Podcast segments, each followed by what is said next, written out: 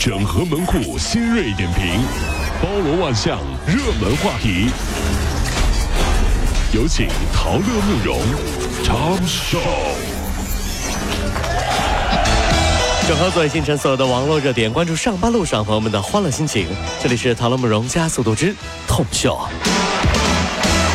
说这两天啊，网曝河南省巩义市市直高级中学新开设了一个智慧课堂云教学的实验班，说成绩好的学生呢，花三千九百八十元购买资源和平板就可以进去了。哦，平板电脑啊。对，与学校合作的书店就回应了，实验班的事儿是由学校定的，目前学校已经取消了实验班，退费给家长了。成绩好的学生花三千九百八购买资源和平板电脑就能进去，对吧？啊，这么看来，学习成绩差其实是一件幸运的事儿。啊，至少不会有人告诉你，想好一点，再好一点就要交钱哦，交更多的钱就会变得更优秀哦。啊所以爸爸妈妈，也许你们觉得我学习不好，但是我是一个可以给你们省钱的好孩子哟。这么想起来，爸爸，我是不是特别好？不在学习上为我费钱。台州一家塑料模具厂的女老板童某说，是为了躲避欠员工的二十九万元的工资，四年前就从家乡离开，辗转到杭州、江苏等地，一直就靠做保姆、洗碗工等临时的工作来维持生计。但是在今年的大大年初一呢，台州黄岩区的警方终于是将他给抓获了。警察也介绍说，童某落网之后，经过家属的筹资，已经将二十九万元的欠款如数发还给工人们了。你以为我我来你们家做保姆吗？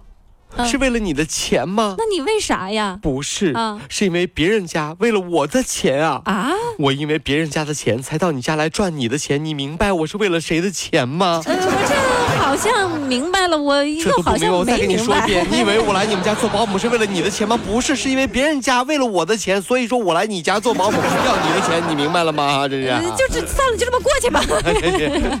四川德阳的城管执法人员巡逻的时候，看到说有一个黑色的书包放在凳子上面，没有人认领。完了，嗯哎，恰巧这个书包里面有一张这个学生基本情况表，写了名字、身份证、联系电话，所有的详细信息都在上面。随后，执法人员就根据上面的电话联联系上了孩子的家长。接到电话之后，家长对执法人员表达了感谢，并说孩子前一天带着书包出去作业了，回来以后就说，呃，作业做完了，但是书包被人给偷走了。这热心的城管执法人员就发现了。真热心啊这！书包里面确实是有一本2018寒假核定本，还有一本寒假活动手册。问题是这都没写过呀。随后，该学生很害羞，领了书包就走了。孩子的家长叶女士说起此事也非常的尴尬。孩子接过城管叔叔送回来的作业本，两眼满含感激啊不仇恨的泪水。啊，仇恨的泪水。谢谢叔叔。小明，你你呲牙干嘛？哎，干哎呀呀，别别！小明，上学期你说你遇到了打劫的，抢走了你的作业本。嗯今年呢？嗯，老师，来报道的路上，我连人带书包滚到了河里。呀，人爬起来的时候才发现，啊书包被河水冲走了，我好难过呀，老师。不是难难过，你笑什么呀哎？呀哎呀哎呀漏了，哎呀哎呀，正合你意吧？我看表。情不太对。啊 说故宫首次晚间对公众开放了，经历了门票秒没、系统崩溃等情况。说在闲鱼上面还有人来求购故宫夜场的门票，价格也已经是高达上千元了。更有微博网友爆料说自己抢到了门票，闲鱼五百块钱转让出去之后，有一个小哥说一定要加到一千块钱去购票。为什么呢？网友就问，也是为什么呀？小哥就说了，因为我觉得我是阿哥，进不去，面子上挂不住。这这这，就我想问一下这位网友哈，你是怎么知道自己是阿哥这个事儿的？这个身世你是怎么得知的？怎么知道的啊？嗯 这就终于等到了故宫晚上开放，嗯这时候我真的好想，好想去看看，去看看。锦銮殿，不，御膳房。饿了吧，孩子？就为什么大家伙儿呢都想去故宫呢看一看？就比如晚上的时候进故宫，对，因为我们知道啊，就是人呐是有一种冒险的心态的，嗯。不是说晚上进故宫有多不安全，嗯，而是说晚上进故宫啊，在古代都是要被杀头的，所以说你就会觉得，哎呦，太刺激了，对吧？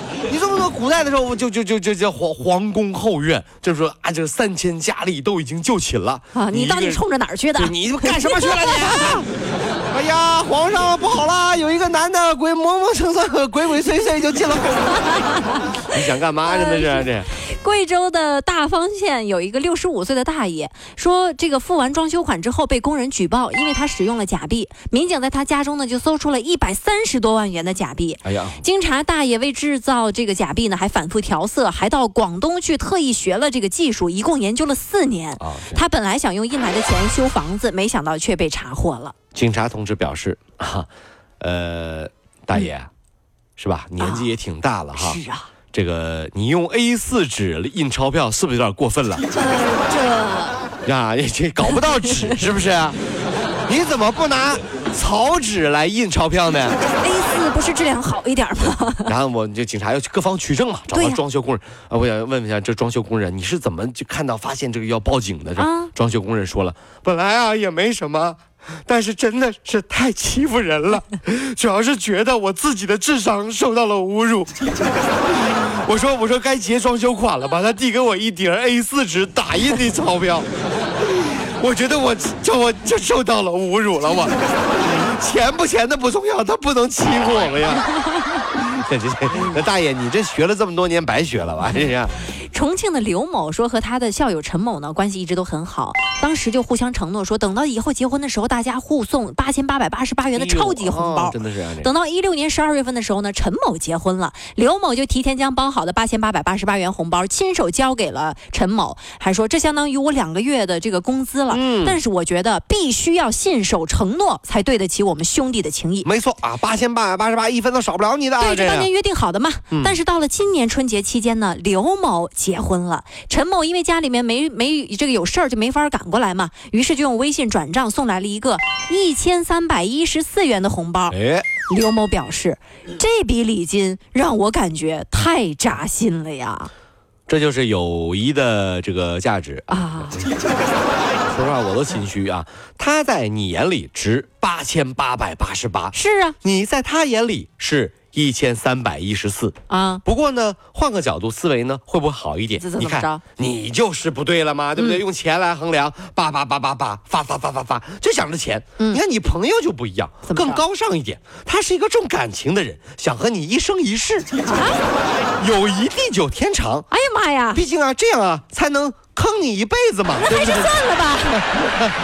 太 吓人了，这坑你一辈子啊这。